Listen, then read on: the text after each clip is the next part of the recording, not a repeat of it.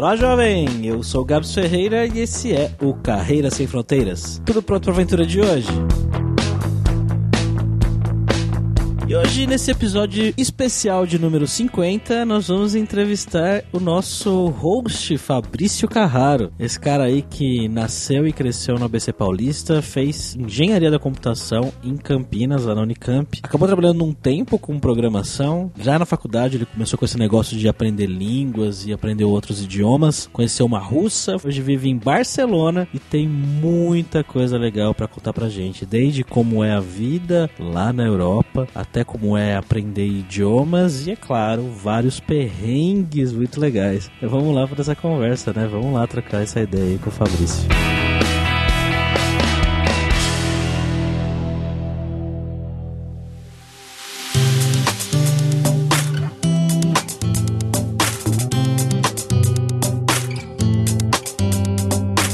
Para essa conversa de hoje, nós estamos com um convidado especial aqui, o nosso amigo Maurício Linhares. E aí, Maurício, beleza, cara? Opa, tudo muito bom. Hoje a gente vai descobrir a mágica de como o Fabrício aprende 50 linguagens de uma vez só, né?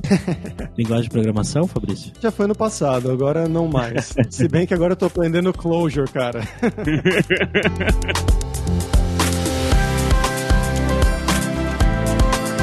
Bom, galera, como sempre, só o nosso jabazinho inicial aqui que o podcast Carreira Sem Fronteiras é oferecido pela Alura Língua, cursos online de idiomas, que eu, Fabrício Carraro, ajudei a desenvolver com métodos que eu utilizei e utilizo para aprender idiomas como francês, italiano, russo, polonês, grego, alemão e assim por diante. E lembre-se que o ouvinte do Carreira Sem Fronteiras tem 10% de desconto em todos os planos, para você estudar todos os níveis de inglês e espanhol com a gente pelo mesmo valor. Então vai lá em aluralingua.com.br e comece a estudar com a gente hoje mesmo.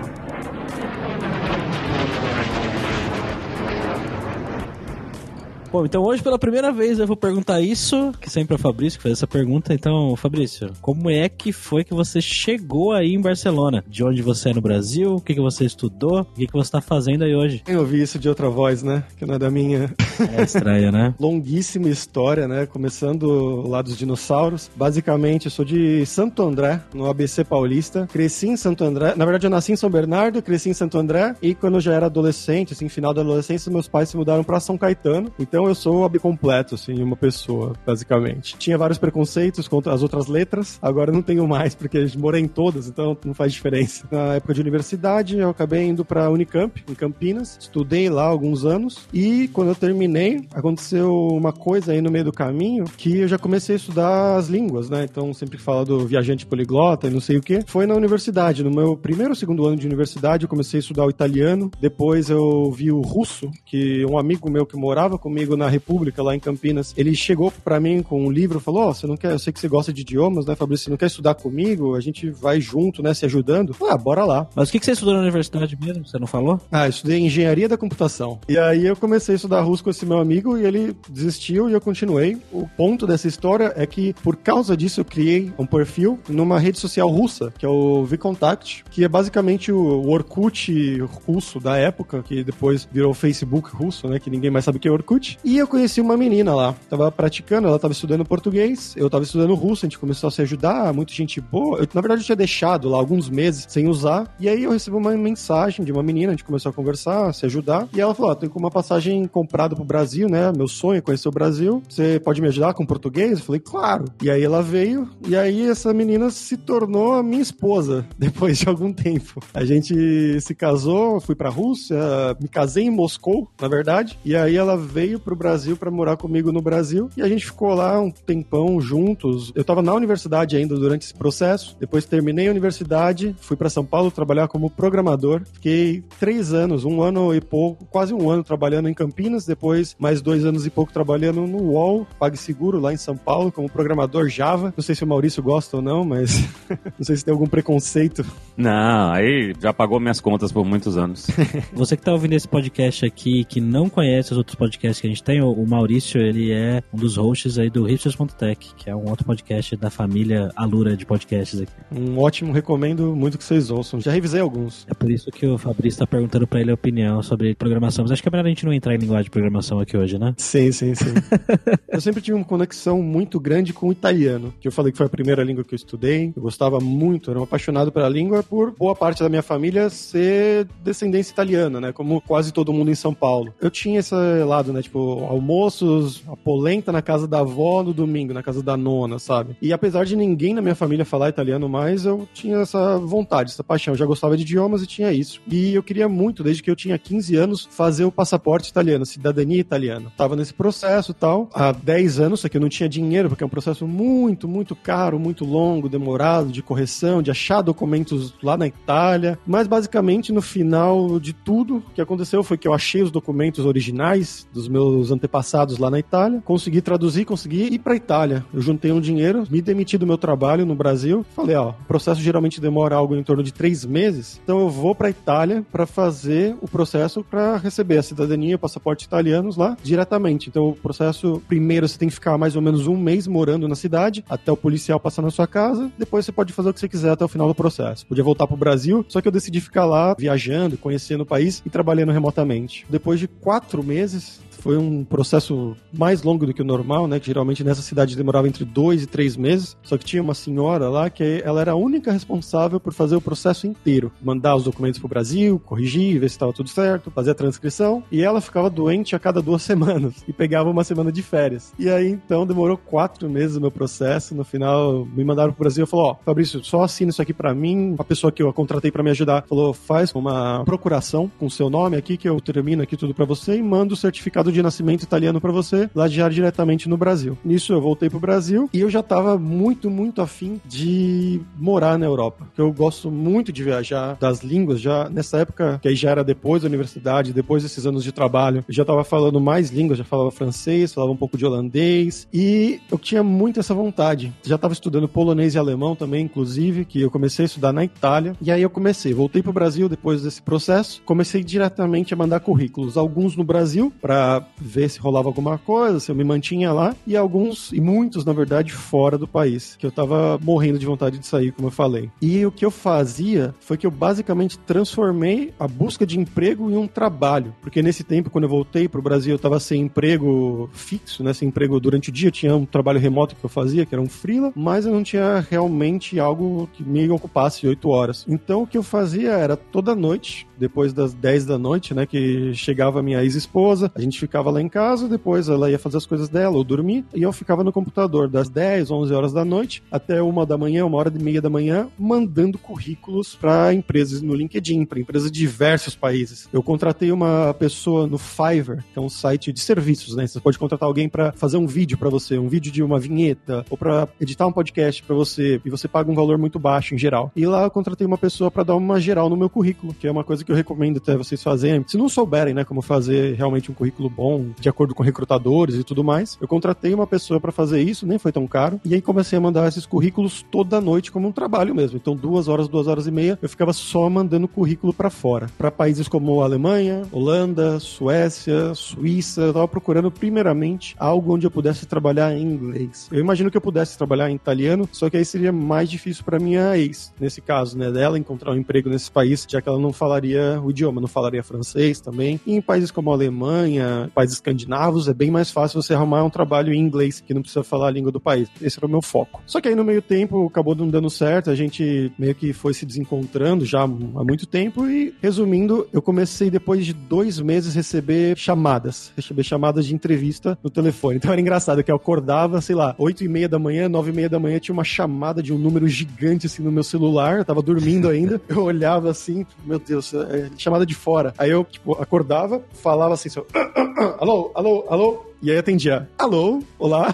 hello, com uma voz bonitinha, voz de sono do caramba. Mas fiz várias entrevistas dessas, pelo menos umas seis, por telefone de manhã, assim, que eles não avisavam, né? Só ligavam diretamente. E aí, no final, eu acabei indo pro processo final de duas empresas, ambas na Alemanha. Uma em Berlim e a outra no sul da Alemanha, em uma cidadezinha chamada Passau, bem perto da Áustria, umas duas horas de trem de Munique. O que aconteceu foi, a primeira empresa de Passau, né, que é do sul, eles me mandaram e-mail, ó, oh, Fabrício, a gente gostaria de fazer uma entrevista, uma última entrevista pessoal com você aqui. Seria possível você vir para cá fazer essa entrevista pessoalmente? A gente paga o avião, não tem problema nenhum. Eu falei, nossa, chique eu tô, né? E aí, acho que um ou dois dias depois, a empresa de Berlim falou a mesma coisa. Ah, Fabrício, a gente quer que você faça a entrevista final, você não pode vir aqui para Berlim fazer a entrevista, a gente paga o avião. Eu falei, meu Deus do céu, então vamos combinar com as duas empresas. Falei para uma empresa, ó, oh, vocês não podem então fazer, pagar só o avião de São Paulo até Munique, né, que era a cidade mais próxima, e aí a outra empresa paga de Munique até Berlim e de Berlim de volta pro Brasil. Falei com as duas empresas, as duas concordaram, surpreendentemente, e aí eu fui para lá ficar uma semana na Alemanha, fazer entrevistas. Eu posso falar depois, né, sobre como é que foi o processo, pessoalmente, tanto o processo no Brasil quanto esse processo lá diretamente. E no final foi aprovado para a empresa de Passau, que é no sul da Alemanha, foi aprovado primeiro, e aí eu falei, ah, vou aceitar, vamos para lá. Aceitei e depois de dois meses eu tava já na Alemanha, já tava começando a trabalhar por lá. Fiquei dois anos, decidi que eu não queria mais ficar na Alemanha, por alguns problemas que eu posso falar depois também, e decidi que eu quero muito ir para um lugar, uma cidade grande, que seja ensolarada, né, que tenha sol e que seja perto da praia. Então eu falei, tem duas cidades assim na Europa, assim, realmente boas. Uma é Barcelona e a outra é Atenas. Mas Barcelona é muito mais internacional e tal, então eu falei, ah, Barcelona, com certeza. E eu já conhecia, já tinha vindo para cá, então eu decidi vir para Barcelona. Você tá aí desde quando? Vim para cá em 2018. Vai fazer dois anos agora, um ano e meio, um pouco mais de um ano e meio que tô aqui em Barcelona.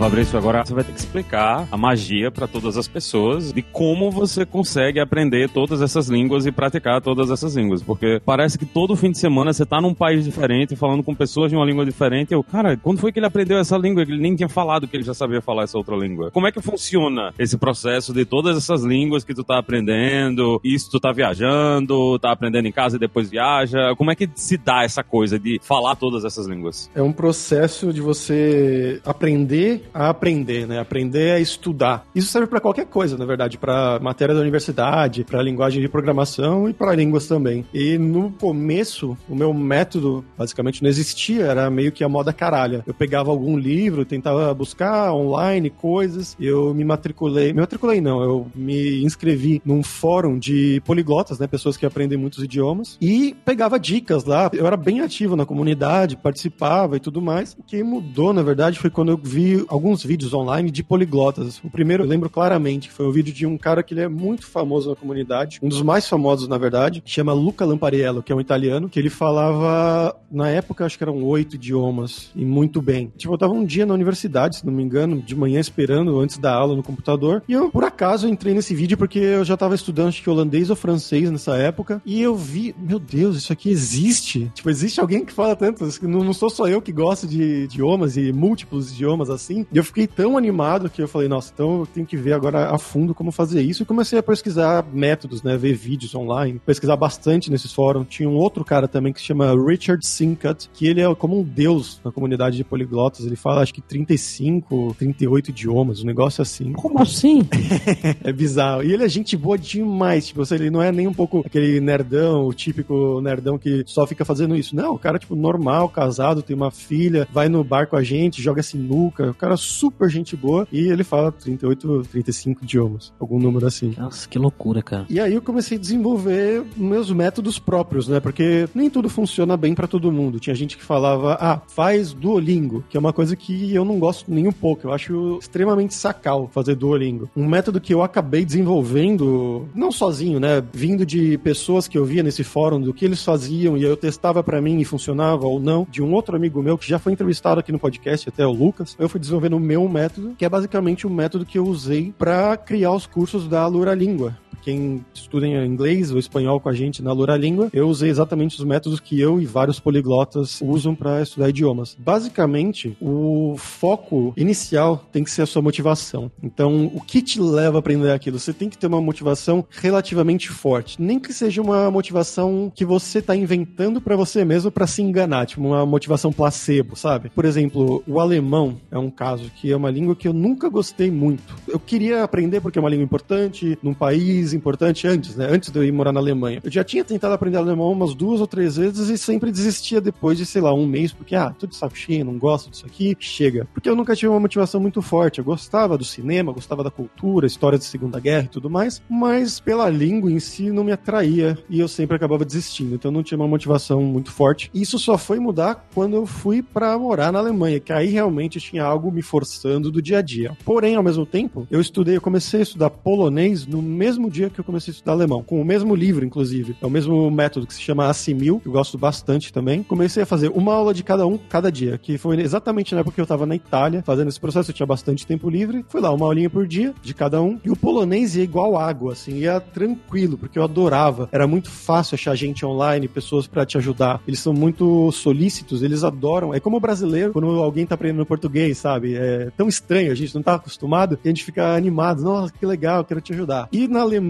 na verdade, não, porque muita gente quer aprender alemão, tem muitos imigrantes lá, e eles querem aprender inglês. Então era extremamente difícil achar amigos, fazer amigos online para praticar alemão. Isso não é uma reclamação só minha, era uma coisa recorrente na comunidade de poliglotas, que a maioria do pessoal que aprendia ou ia para lá ou fazia algum intensivo, mas que era difícil ter esse contato de amigos aí. Então por isso que eu digo que a motivação é importante. Eu tinha motivação para polonês, mas não tinha para alemão. E eu tava estudando ao mesmo tempo, e polonês é uma língua infinitamente mais difícil do que alemão, mas o alemão para mim tava mais difícil. Tava mais difícil continuar manter a motivação de fazer uma aulinha por dia. Não era prazeroso. Então essa é o mais importante. O outro é você focar nas coisas mais importantes. Então é um dos motivos que eu não gosto de Duolingo, que não gosto da escolinha lá da, do que fazia a tia Cotinha lá na sua escola, né? Quando você tinha 12 anos, sei lá. Que é basicamente aprender só vocabulários, vocabulários inúteis. Então vamos aprender hoje os animais. Vamos aprender como que fala rinoceronte em inglês. Ninguém precisa falar de rinoceronte quando você está aprendendo uma língua, sabe? Realmente. Aprende só cachorro e gato. Você não precisa aprender como que fala púrpura em inglês. Aprende, sei lá, vermelho, preto e branco para começar. Quando você precisa começar a falar. Isso leva ao terceiro ponto, que é começar a falar cedo e usar não só falando, né, com a sua voz, mas falando, escrevendo, né? Hoje em dia com as modernidades e tudo mais, tem um monte de site, aplicativos de troca de idiomas como o Tandem, como o Hello Talk, que você conhece estrangeiros que estão aprendendo a sua língua e você tá aprendendo a língua deles, eles fazem como um match, é tipo um Tinder de idiomas, só que sem a parte da putaria. Você vai falando lá todo dia, escrevendo, e funciona para colocar em prática aquilo que você tá aprendendo paralelamente. E também você vai ver coisas novas, porque a pessoa vai escrever uma palavra que você não conhece. Você pode ir no Google Tradutor, ou você quer falar uma palavra que você não conhece, você vai no Google Tradutor e procura. Se você falar errado, a pessoa vai te corrigir, se for uma pessoa legal. Demora pra você encontrar uma pessoa legal lá, mas enfim, você tem que usar essas coisas básicas e frequentes que você tá aprendendo. Então, basicamente, esse é o foco, né? Motivação, uma motivação forte, mesmo que seja inventada. As palavras mais frequentes, né? Então, esquecer as coisas inúteis, essas coisas de listas de palavras e tudo mais. E o terceiro é colocar em prática o mais cedo possível. E para esse primeiro passo, de sair, de não ser a língua, consigo entrar num chat e conversar o básico com uma pessoa. O que é que tu faz para esse iníciozinho aí? Que para você conversar com uma pessoa, você tem que ter pelo menos o básico do básico do básico, né? Você tem que saber alguma coisa para poder manter uma conversa rolando. Como é que resolve isso aí? Com certeza. E o básico, esse básico que você tá falando aí, depende muito do idioma, tá? Mas, no geral, para os idiomas que brasileiros aprendem, que é, sei lá, italiano, francês, espanhol, alemão, etc., são 200 a 300 palavras, que não é muito. Um dos métodos que eu uso para você memorizar palavras é o método de flashcards. Tem alguns aplicativos que fazem isso. Eu uso o Anki, se chama Anki Droid para Android, que você coloca lá palavras que você quer aprender, né? Então você tá, por exemplo, você quer aprender 10 palavras por dia. Então, em um mês você já tem 30 palavras, sabe? Você vai aprender as palavras novas 10 por dia e revisar. O aplicativo de flashcards ele te mostra novamente. É um método que se chama Spaced Repetition, então a repetição espaçada. Então vamos supor que você aprendeu hoje a palavra, sei lá, rinoceronte, que seja, em italiano. E aí você vai ver lá, por exemplo, ah, rinoceronte. Aí no dia seguinte ele vai te mostrar essa palavra de novo. Puta, aí você vai ter que lembrar como é que é rinoceronte italiano. E aí ele te dá a opção: ah, foi fácil lembrar, foi difícil ou eu errei. Se foi fácil, ele só vai te mostrar essa palavra palavra de novo daqui a uma semana, por exemplo. Se foi difícil, ele te mostra daqui dois dias. Se você errou, ele vai te mostrar de novo hoje e amanhã. Tem um algoritmo interno que ele meio que sabe quando você vai lembrar ou quando você vai esquecer, baseado no que você vai alimentando ele. Você tem essas 200 às 300 palavras, que isso demora umas três semanas, um mês, para você acumular, se você for fazer 10 por dia, com um mês você já consegue ir nesses aplicativos e começar uma conversa. Então, oi, tudo bem? Como vai? O que você faz? Onde você trabalha? Onde você mora? Ah, que legal. E o que você estudou? O que, você estuda? Lógico que tem umas coisas que você tem que fazer paralelamente, né? Como dar uma olhada na gramática de como é que funciona o passado, por exemplo, essas coisas. Você pode incluir, inclusive, nos seus flashcards, se você quiser, mas depois de, disso daí, umas duas semanas a um mês, eu já começo a usar, já começo a falar. Eu tento fazer o mais cedo possível, né? A última língua fácil que eu fiz isso foi o romeno, que é uma língua que eu tô brincando agora, que é bem parecida, na verdade, é uma língua latina, né? Então é parecido com o italiano, parecido com o português, não é tão difícil. Então depois de duas semanas você já consegue se virar, assim, pelo menos um basicão. A última difícil que eu fiz foi o hebraico, que é a que eu tô estudando realmente mais ativamente agora, que aí demorou um pouquinho mais, porque tinha um alfabeto diferente, então ler em hebraico é muito difícil. Então eu esperei uns dois meses, mais ou menos, para começar a fazer esses amigos online. Mas o começo é isso, cara. Você vai no aplicativo, vê uma pessoa que parece legal, escreve: Oi, tudo bem? Eu sou o Fabrício do Brasil, quero falar hebraico, quero falar romeno, de onde que você é, e começa a bater papo lá. Agora, voltando um pouquinho pra vida, né? Você tá aí desde 2018. É, 2016 na Alemanha e 2018 em Barcelona. E quando você chegou em Barcelona, você tava sozinho? Então, eu vim com a minha namorada. Eu conheci ela na Alemanha, a gente trabalhava junto, e aí a gente veio junto pra Barcelona. Quando vocês foram, né, tem aquele processo de encontrar casa, e eu já ouvi falar, e pelo menos tinha um amigo meu que morou aí um tempo, ele disse que Barcelona é um lugar muito caro pra se viver, é isso mesmo? Eu tinha essa ideia também antes de vir pra cá, né? Porque o pessoal falava que realmente é muito caro para se viver. E é caro, é caro sim, como qualquer cidade grande na Europa, mas eu acho que tá na média ou mais barato do que outras cidades grandes. Então, por exemplo, é bem mais barato arrumar uma casa aqui do que em Londres ou do que em Paris, por exemplo. Os preços estão mais ou menos parecidos com os preços que seriam em Berlim, um pouco mais barato que Berlim, que os salários em Berlim são mais altos. E o processo de arrumar uma casa aqui não foi tão difícil porque funciona mais ou menos igual no Brasil. Então, tem imobiliárias. Na Alemanha, quando eu fui para lá, era muito mais difícil, porque até que existem imobiliárias lá, só que geralmente é para compra de casas. Para aluguel, você geralmente vem em sites, né, sites de aluguel de casa, e aí você liga diretamente pro dono. E como eu tava numa cidade pequena, não era uma capital, não era Berlim, ninguém falava inglês. Então eu tinha que pedir para alguém me ajudar ou me virar com o meu alemão, que era bem parco nessa época. Eu tinha um nível pré-intermediário, mais ou menos, quando eu fui para Alemanha. Então eu ficava ligando, e tinha problema, não entendia que a pessoa falava direito, pedia para um amigo ir comigo, né, para ver a casa. E lá, por ser uma cidade pequena, era bem barato. Eu arrumei um quarto, tipo, um 40 metros quadrados, assim. Era a cozinha, um quarto grande e um banheiro, assim. Não tinha nada demais, mas era um preço bem baixo, assim. Acho que era 400 e poucos euros, 450 euros. E aqui em Barcelona é diferente também porque eu vim em casal, né? Então fica mais barato no final. A gente alugou um apartamento lindo, lindo, no centro, tipo, enorme, 70 metros quadrados, com dois quartos, né? Um quarto nosso e mais um quarto de visita, porque vem os parentes, né? A família da minha namorada namorada, ela é polonesa. Então a família dela tá relativamente perto daqui, amigos também. Então a gente queria um, algo mais acolhedor, né? Pra quando a família viesse. E a gente paga mil euros, que dá 500 para cada um morando no centro da cidade de Barcelona. Então é caro se você for comparar, talvez, com uma outra cidade, talvez, não sei, Madrid ou com cidades menores, mas é muito mais barato do que se pagaria em Londres, em Paris, em Munique, por exemplo. É bem mais barato. E você gostou mais da Alemanha ou você gostou mais da Espanha? Esse foi o motivo de eu ter saído da Alemanha, porque eu não gostei. Que pergunta para se fazer, né? eu fiz já sabendo a resposta já, né? Mas... Eu não posso falar muito mal da Alemanha. Eu fiz isso até no meu canal do YouTube, quem vê lá, Fabrício Carraro. Eu fiz dois vídeos, um de 10 vantagens de morar na Alemanha e um de 10 desvantagens. E tem muita coisa boa, assim, é uma sociedade muito desenvolvida, até na parte psicológica, assim, na parte de grupo e tudo mais. Eu acho bem legal esse lado. Por outro lado, eu tava lá e é muito muito frio, cara.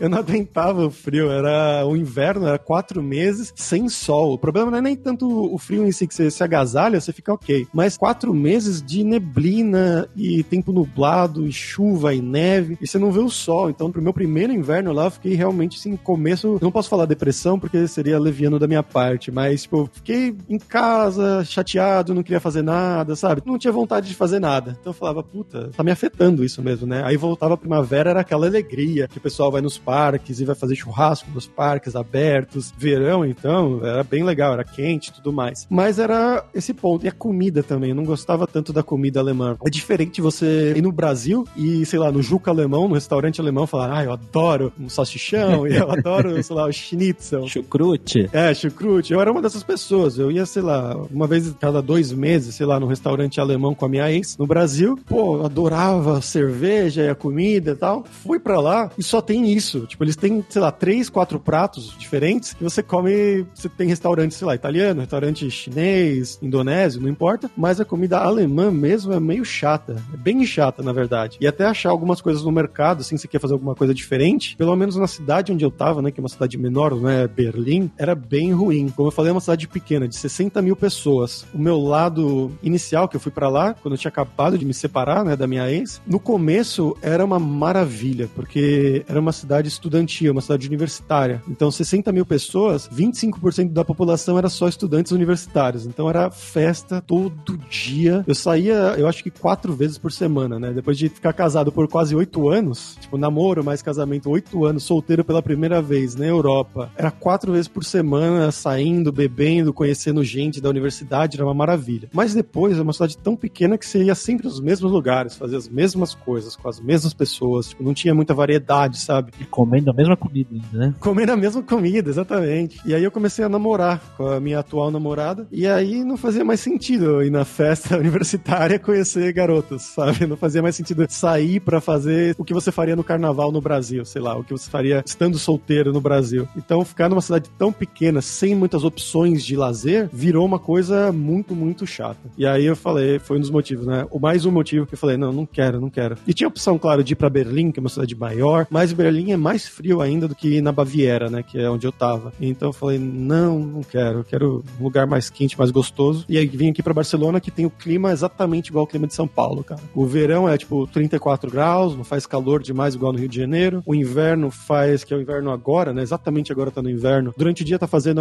ultimamente, sei lá, 15, durante a noite a 8, 7. Então é bem igual São Paulo mesmo. Não chove, não chove quase nunca. Então é bem gostoso.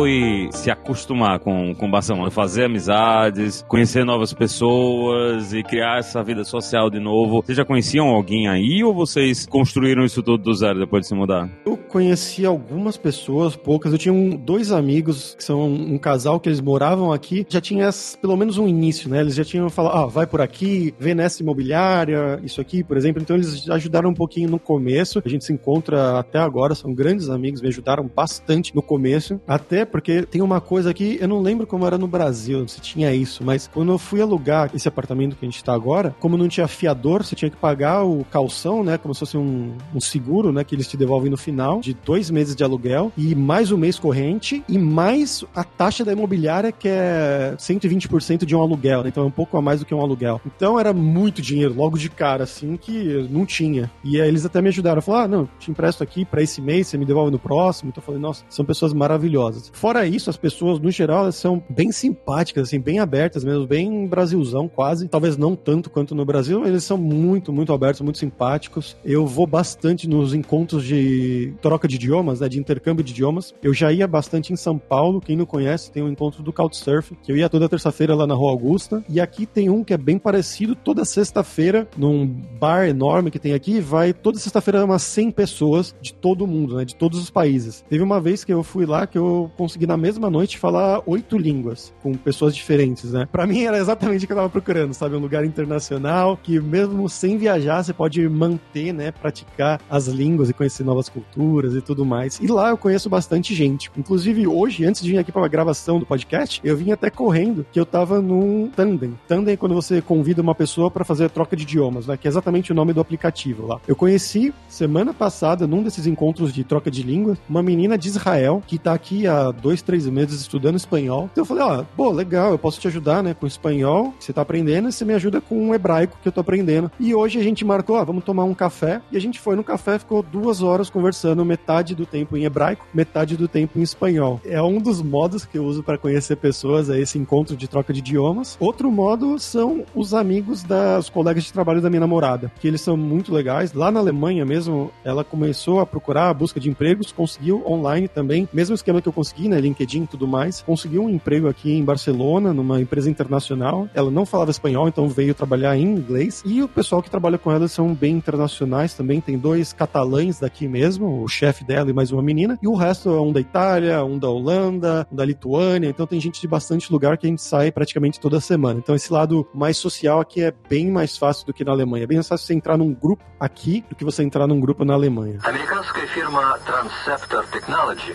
приступила к производству компьютеров «Персональный спутник». E bom, agora normalmente eu chamaria o momento viajante poliglota, mas acho que a gente não precisa, né? Acho que você pode só contar pra gente aí, Fabrício, o que, que você faz de legal aí em Barcelona, o que, que tem de cultural e bacana para fazer aí? Conta pra gente. Como você já deve saber, né, que você que veio aqui para Barcelona, Gaudí. Tudo em Barcelona é Gaudí, que era o arquiteto, né, que desenhou boa parte da cidade, inclusive. O bairro onde eu moro, a estrutura de como seria o bairro foi desenhada, foi projetada por ele. A Sagrada Família, que é a basílica, né, a catedral, uma das catedrais aqui de Barcelona. Não é uma catedral, acho que é uma basílica ou igreja daqui de Barcelona, é lindíssima, é maravilhosa. É uma das igrejas mais lindas que eu vi na minha vida, se não a mais linda, porque ela é muito diferente. Você vê ela por fora e ela já é linda, e você vai dentro, ela não parece uma igreja, ela parece um museu, assim, cheio de luzes e é uma experiência única. Assim, é caro para entrar, se não me engano, é uns 15, 16 euros. É a mais cara que eu já paguei na vida, né? Na Itália você paga geralmente 4, 6 euros, mas vale muito a pena, recomendo muito. E aí tem o Parque Güell, que também foi projetado por ele e tudo mais. Tudo que você vir aqui vai ser Gaudí. Mas eu também queria conhecer um pouco mais da história, né? Eu adoro história. Eu fui num Free Walking Tour, que é, tem em todas as cidades, tem até em São Paulo, eu já fiz em São Paulo também, que é basicamente alguém, uma pessoa ou uma empresa, eles te convidam para fazer um tour pela cidade, uma cidade grande, pequena, não importa, e aí você não paga nada antes, você só paga depois, baseado no que você achou que vale aquele tour. Então você fala, ah, não, não gostei muito, vou pagar 5 euros. Gostei bastante, vou dar 30 euros. Então depende muito do seu humor, né? A média geralmente que as pessoas dão é uns 10 euros, 15 euros por pessoa. Mas a gente fez esse tour, esse free walking tour na cidade de Barcelona e conheceu muitas coisas que a gente não conhecia. Que a cidade, originalmente, ela era um alojamento romano, assim, de, sei lá, dois mil anos atrás, e era minúsculo, um porto romano que se chamava Bartino, o nome da cidade, ou Barcino, que eles falam aqui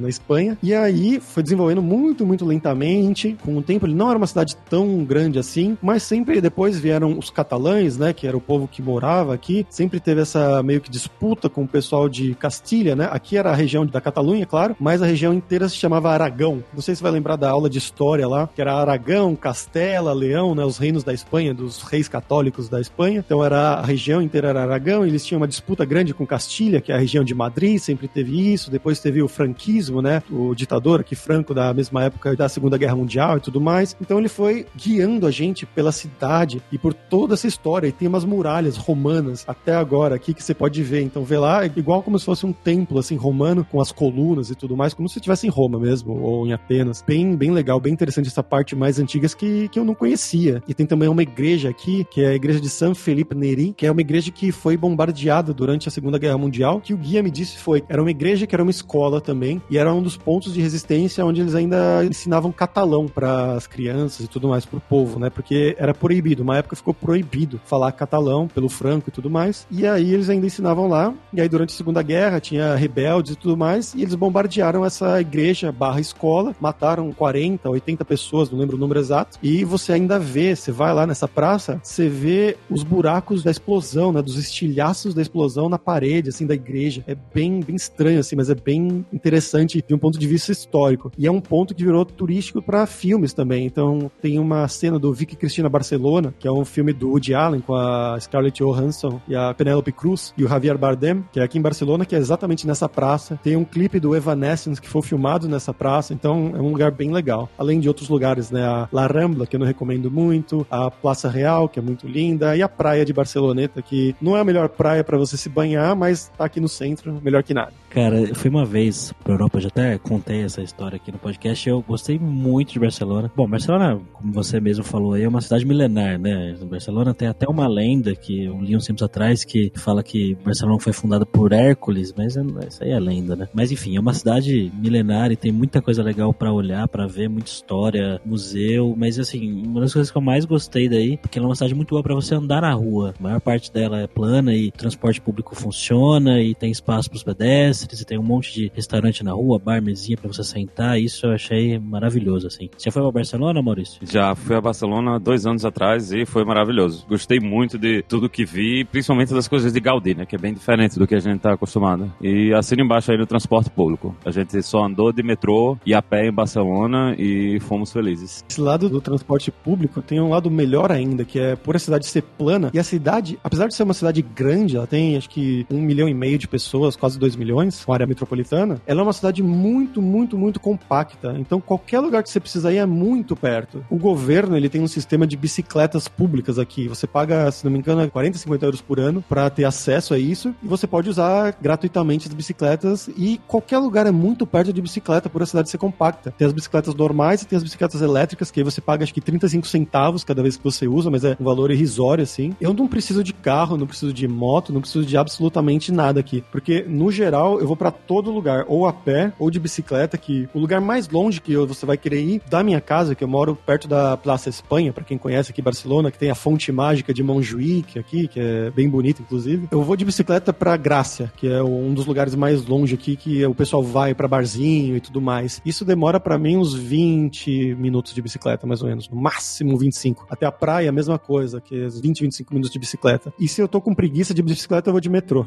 Então, isso é coisa muito, muito legal. Eu tô desacostumado de ir para cidades que você tem que ficar, sei lá, mais de 40 minutos no transporte público. Nossa, aquele dia que a gente gravou o podcast aqui na Caelo, na Vila Mariana, você falou que tinha que ir pra São Caetano. Eu falei, pô, você vai de trem, que rolê, hein? Deve ter sido triste pra você.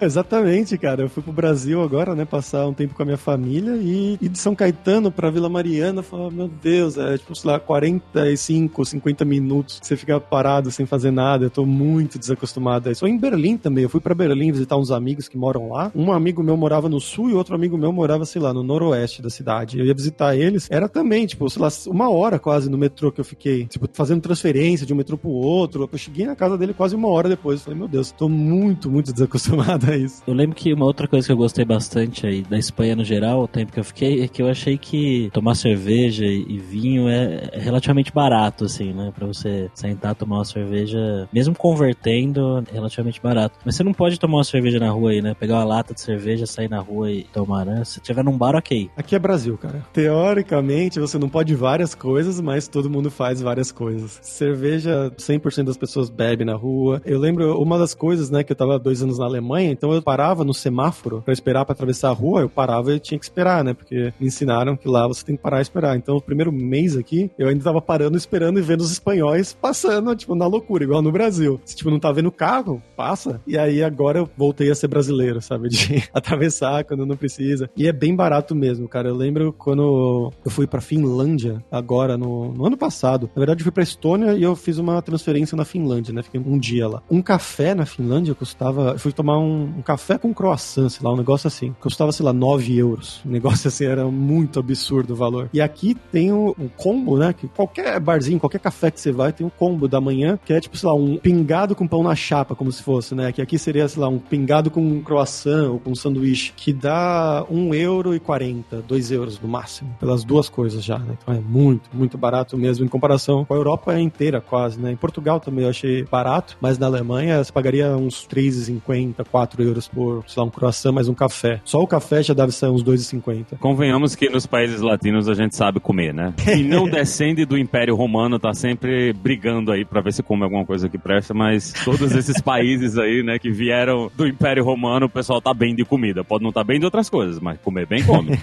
eu tenho um azar, na verdade, porque eu não como peixe nem frutos do mar. E eu vim pra Espanha, pra Barcelona, né, que é o paraíso, né? Então a minha namorada, por exemplo, ela vai, sei lá, com o pessoal do trabalho dela, uma vez por mês eles vão num restaurante aqui chama Paradeta, que é só peixe, só frutos do mar, né? Essas coisas eles são apaixonados. É, falam que é muito bom. Mas eu não como, né? Então, para mim, a comida espanhola, pelo menos essa parte, não me atrai muito. Mas o resto é bem, é bem gostoso, né? Também relativamente parecido com o Brasil, tem bastante coisa gostosa. Pelo menos Barcelona é uma cidade muito maior, né? Muito mais cosmopolita. Então você acha qualquer coisa. Tem mercado brasileiro, ou as coisas daqui mesmo que são gostosas, né? Tipo ramon, as linguiças e tudo mais, que valem mais a pena você comer um prato daqui também. Ou, sei lá, argentino, venezuelano, colombiano. Tem bastante gente da América Latina aqui, imigrante. Agora me fala uma coisa, não sei se foi uma impressão minha, se eu tive azar, mas o tempo que eu fiquei na Espanha aí também, tanto de vezes que furaram a minha fila, que as pessoas entraram na minha frente assim, na caruda mesmo. Eu tava esperando para comprar alguma coisa ou para, nossa, eu lembro que a gente foi no festival e eu fui usar um banheiro químico, uma moça entrou na minha frente e ficou brava comigo ainda que eu falei que ela tava furando minha fila, cara. As pessoas não gostam de fila mesmo ou foi só uma, uma experiência ruim que eu tive? Eu falei aqui é Brasil, cara. Então,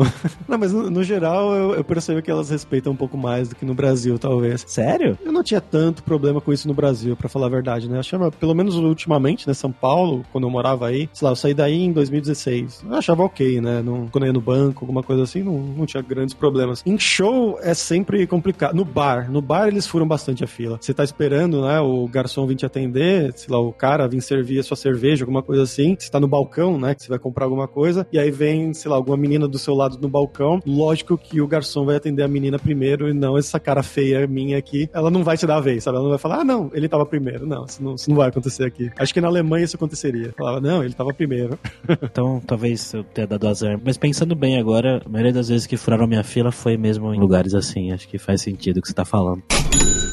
Fabrício, agora vamos falar sobre dinheiro, cara. Você mora em Barcelona e você trabalha para uma empresa brasileira. Você trabalha aqui na Lura comigo, trabalha aqui com a gente. Você recebe em euro? Você recebe em real? Você converte? Como é que é a sua vida aí? Você faz outros trabalhos além da Lura? Você pega uns filhos porque você fala aí 55 idiomas, de repente você traduz alguma coisa? Não sei. Conta pra gente. No tempo que eu morava na Alemanha, na verdade, que eu fui para lá para trabalhar, né, numa empresa alemã, só que eu entrei numa posição júnior, porque eu não fui para trabalhar como programador. Eu fui para trabalhar com marketing digital. Até que ajudava a conhecer algumas coisas de, de, programação, porque eu fazia macros e tudo mais, mas no geral o trabalho era totalmente novo. Então lá eu ganhava em euro, fazia tudo normalmente por lá. E aí eu comecei a trabalhar para a Lura quando eu ainda estava na Alemanha. Depois de mais ou menos um ano lá, o Paulo me convidou, né, para trabalhar na Lura Língua, para desenvolver o projeto da Lura Língua. E aí a gente começou a levar isso mais a sério. Ele falou, ó, oh, beleza. E aí a gente combinou que o salário seria exatamente o salário que eu estava ganhando naquela época na Alemanha, como um trabalhador alemão comum. Basicamente o meu dinheiro é convertido todo mês, né? Então eu ganho o que eu ganharia em euros daquele meu salário alemão em reais e aí eu tenho que fazer essa transferência para cá, basicamente. Então é uma puta loucura burocrática, legal. E nessa época lá na Alemanha eu tava fazendo bastante freela, eu tava fazendo um mais fixo que eu tinha e alguns outros que apareciam vez e outra, mas um era de línguas, outros eram de outras coisas também, mas eu também dava aulas de alemão para uma amiga minha que tinha acabado de se mudar para lá com o marido, então ela não falava nada. Era um tempo livre que eu tinha, né? Então para ajudar um pouquinho, pelo menos pagava, sei lá, pagar minha academia, pagar o cinema, alguma viagem. E aí, vindo para cá, eu parei de fazer maioria desses filhos, continuei com o tempo dando aulas de alemão para ela, mas depois parei porque ela já estava num nível que ela precisaria de alguém nativo e não mais de alguém que aprendeu no meu nível, né, que não era, apesar de ser um nível avançado, né, eu fiz o exame do C1, que é um nível avançado, passei, mas mesmo assim eu achava que ela já estava num nível suficiente para ir atrás de um nativo. Então eu parei e agora eu trabalho simplesmente para a Lura, a Lura Língua, né, pro Carreira Sem Fronteiras e para Lura por um geral. Mas você recebe em euros hoje? Você recebe em reais? O seu dinheiro dá para viver tranquilo aí em Barcelona? Teoricamente em reais, só que o valor que seria em euros, que a gente combinou naquela época, convertido para reais. Então todo mês o meu salário é diferente, dependendo da variação do euro. Se o euro sobe, meu salário é maior. Se o euro desce, o salário é menor. Só que para mim isso é indiferente, porque eu tô pagando em euro, né? Então se o euro sobe, não, meu salário não é maior, meu salário é o mesmo. Só que eu vou ter que converter depois para euro, né? Eu vou ter que transferir ele para Europa e fazer essa conversão aí para euros. Mas na questão de qualidade de vida, dá para viver bem, assim, paga um apartamento bacana aqui no centro, vai comer fora quando quer, não tanto, né? Eu acho que é uma vida bem parecida com a vida que eu tinha em São Paulo como um programador, talvez. Você vai no restaurante, sei lá, uma, duas vezes por semana, pede comida em casa, não quando quiser, mas algumas vezes por semana se você quiser, mas também tem que ir no mercado e cozinhar e fazer as suas próprias coisas. Aqui aqui não existe esse negócio de empregada, né? Então, de faxineira e tudo mais. Nós mesmos limpamos a casa, porque esses valores aqui são extremamente altos e no Brasil é extremamente baixo, né? O contrário. Então, essas coisas variam um pouquinho. E tem também a parte da saúde, né? Que como eu sou um, trabalhador autônomo, eu pago um, um, plano de saúde privado aqui. É um valor bem acessível aqui. Eu pago 50 euros mais ou menos por mês e eu tenho acesso a, um, a saúde privada. É bem tranquilo. Enquanto que na Alemanha é um péssimo lugar para pessoas autônomas, né? Tipo, nômades digitais e tudo mais irem. Porque quando eu saí do meu emprego alemão e comecei a trabalhar para a Lura, que eu virei autônomo, eles falaram: ah, tá bom,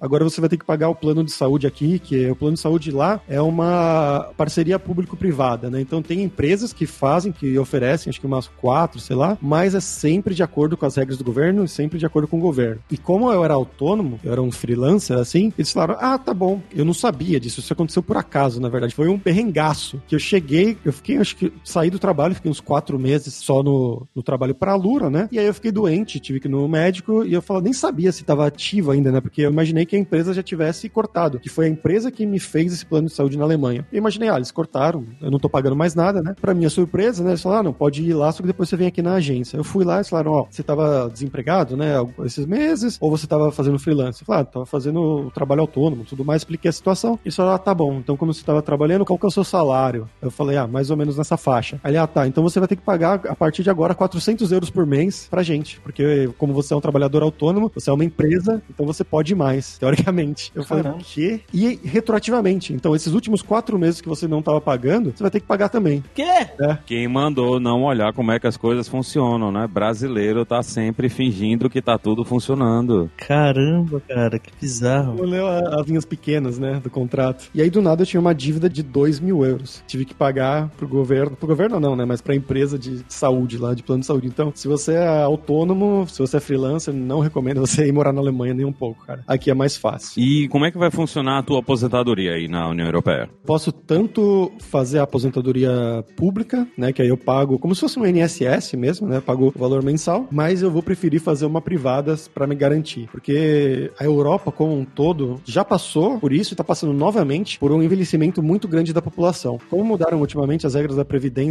no Brasil, para você só poder se aposentar mais velho, aqui também eles já fizeram isso e parece que vão fazer novamente. Eu não sei se na Espanha vai dar certo, na, na França eles estão tentando fazer agora e está tendo grandes protestos. Fizeram na Itália recentemente, parece que vão ter que fazer de novo daqui uns 20 anos. Então a população está envelhecendo muito rápido. Então eu acho que essa parte da previdência pública vai ser bem difícil, tanto quanto no Brasil será daqui para frente, né? O ideal para quem pode será fazer uma previdência privada mesmo para se garantir lá na frente investimentos múltiplos, né? Qualquer investimento que você puder fazer. Bom, Fabrício, agora é a hora do perrengue, aquele momento que você vai contar pra gente gafes, micos e situações embaraçosas que você passou aí. Eu imagino que você deva ter várias.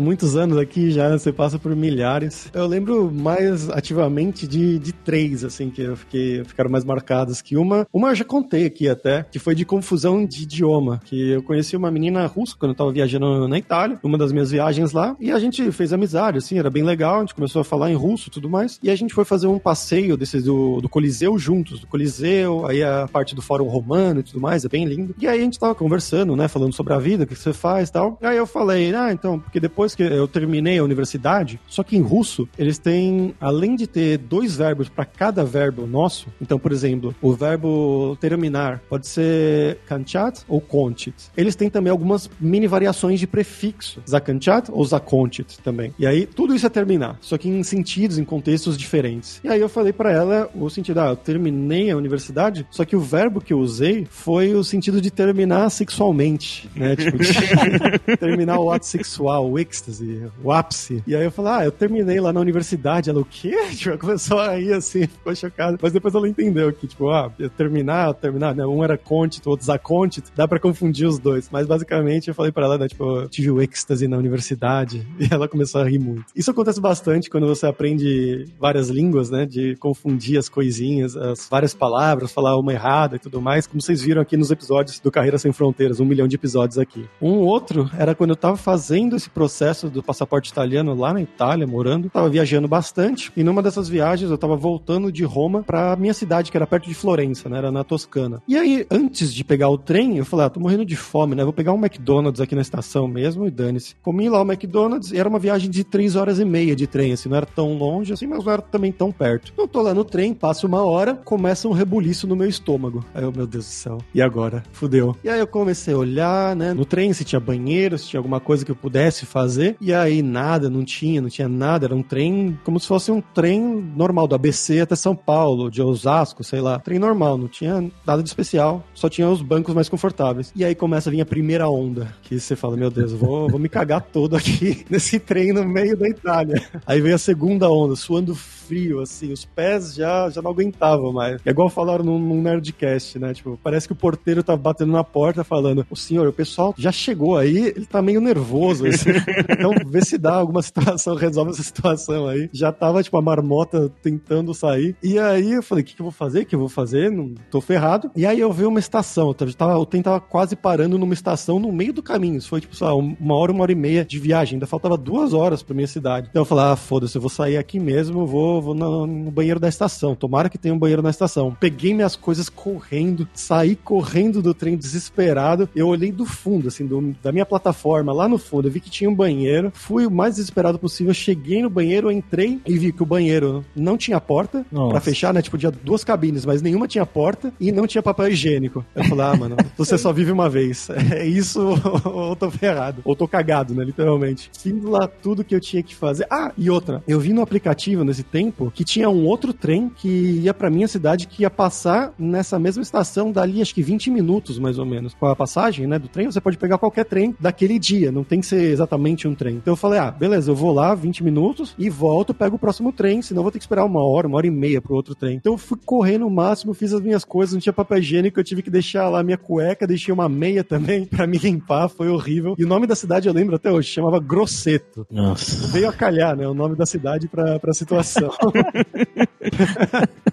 E aí eu voltei, fiz isso massa, o mais rápido possível, voltei, consegui pegar o próximo trem que ia pra minha cidade e chegar na minha cidade com uma cueca menos, com uma meia menos, mas cheguei lá.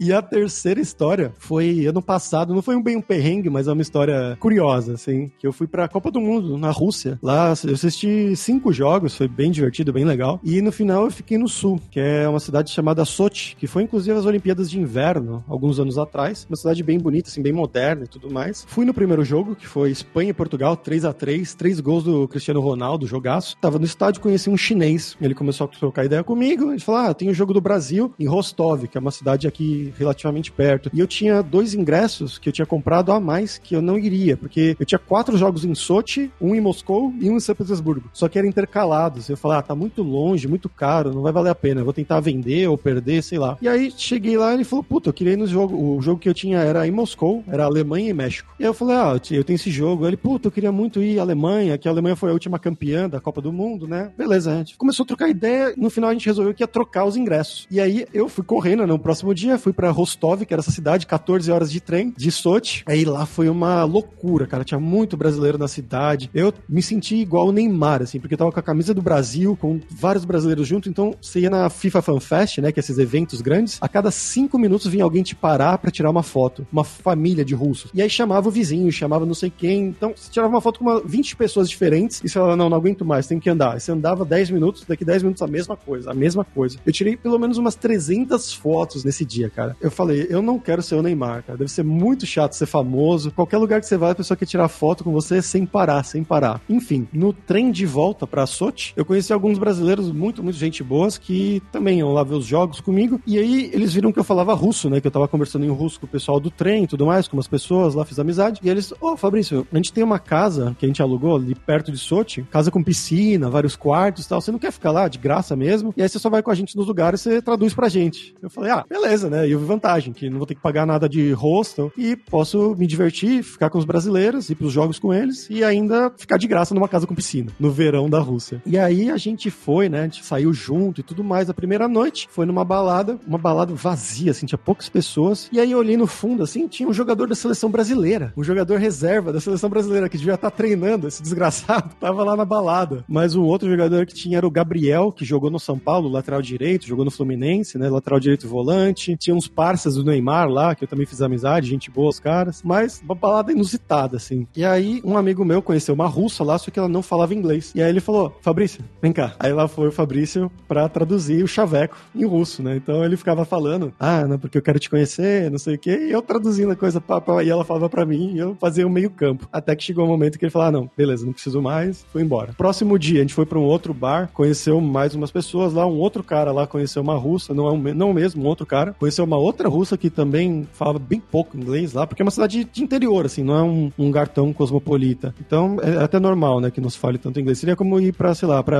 alguma cidade do interior do Brasil, pra Birigui. Como é que seria isso, hein, Gabs? Vem os estrangeiros na Copa do Mundo pra Birigui pra procurar gente pra falar inglês. Nossa, cara. Não ia ser tão fácil, né? Então em Sochi é, é mais ou menos parecido. Aí também chama Fabrício, não sei o que, vem aqui me ajudar. E aí eu fiquei lá conversando com ele, tá ajudando eles. E aí no final a história foi que eles estavam decidindo se ele ia levar a menina para casa ou não. E ela parecia que ela queria, só que ela tava meio que indecisa. E aí ele, bom, não sei, não sei. E aí ela perguntou para as amigas, né? Ah, será que eu vou? Será que eu não vou? E as amigas ficaram meio que possessas, assim, não, de jeito nenhum, tá achando o quê? Blá blá blá. Eu, não importa, né? Não é para mim mesmo. E aí ele, não, Fabrício, vem cá, por favor. E aí depois a menina falou, não, eu quero ir para casa com ele. E aí as amigas, não, você não vai. Não, eu quero. Não, você não vai. E aí depois formou um conselho das amigas, né? Então ficou como um júri mesmo. Ele era o réu e eu do lado como advogado de defesa falando, não, veja bem, é um bom rapaz, tudo mais, explicando a situação. O grupo de pessoas, né, os juízes, julgando se iriam deixar a menina ir para casa com ele ou não. E aí ficou isso uns 40, 45 minutos só de eu, tipo, frá, frá, em russo. E essa foi a vez que eu falei, nossa, realmente valeu a pena todos aqueles anos de estudo de russo, sabe? Meu russo tá num nível que eu consigo falar por 40 minutos, 45 minutos defendendo o chaveco de um cara. Fabrício, você não tem noção do perigo, né, velho? De fazer uma coisa dessas na Rússia. Vem um irmão dessa menina e descobre que era você que era o tradutor. Imagina o tamanho da treta. Exato, né? O cara da máfia, do, sei lá. Mas eu tô acostumado, cara. O pai da minha ex, ele era do. foi do Exército Vermelho, né? Então. Gente foi do da céu. Marinha, na verdade. Então... e o pai da minha atual é policial. Era policial também. Então, como é que é? Eu adoro o perigo, né? Que era o meme que falava. Mas o final da história foi que as meninas não deixaram. Ela, ela falou, ela se decidiu que queria ir pra casa com ele. Elas meio que pegaram a menina à força, colocaram num táxi e foram pra casa, foram embora. Mas ele ficou bem agradecido que eu fiquei defendendo ele. Foi uma história meio louca, assim, né? Que, tipo, tem tudo. Tem chaveco, tem russo, tem jogador da seleção brasileira. Mas foi, foi bem curioso, assim, bem engraçado.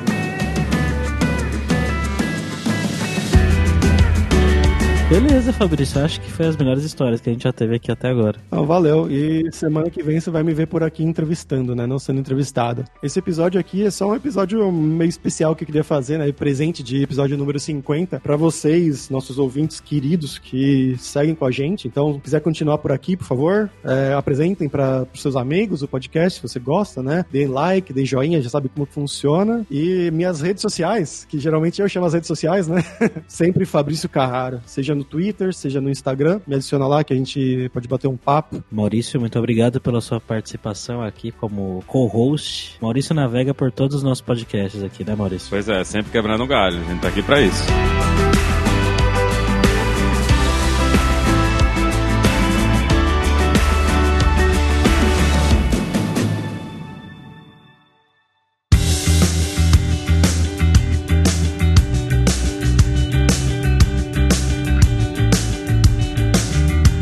Pessoal, por hoje é isso. Muitas gracias pela sua audiência. E entre no nosso grupo do Facebook, o Carreiras Sem Fronteiras, para você ter mais dicas sobre empregos, mercado de trabalho no exterior, tecnologia e também sobre a língua inglesa, língua espanhola, língua catalã aqui em Barcelona, né? Quem sabe? E não deixe de conhecer a Lura Língua para você reforçar o seu inglês e o seu espanhol e dar aquela força tanto no seu currículo quanto na sua vida profissional. E eu posso dizer que aqui em Barcelona você pode trabalhar tanto com uma quanto com a outra. Como eu falei durante o episódio, a minha namorada, ela trabalha atualmente em inglês, mas também conheço outros brasileiros brasileiros que vieram para cá para trabalhar em espanhol. Então os dois vão ser muito importantes para você aqui. E só lembrando que o ouvinte do Carreira Sem Fronteiras tem 10% de desconto em todos os planos. Então vai lá em aluralingua.com.br barra promoção, barra carreira e começa a estudar com a gente hoje mesmo. Além também, é claro, da alura.com.br que tem quase mil cursos de tecnologia nas áreas de programação, que foi o que eu estudei na universidade, marketing, que foi o que eu fui trabalhar na Alemanha, né, na parte de marketing digital, design, business, soft skills. Tem também curso de como você criar o seu currículo para você mandar para o exterior, que fui eu que criei esse curso, inclusive, com tudo que eu aprendi dessa recrutadora que refez o meu perfil, com tudo que eu aprendi nesse processo de mandar currículos para o exterior, para Alemanha, para Suécia, para esses países, fazer essas entrevistas por telefone e tudo mais. Então, com certeza vai ter o curso para você. Então, pessoal, até a próxima quarta-feira com uma nova aventura em um novo país. Tchau, tchau.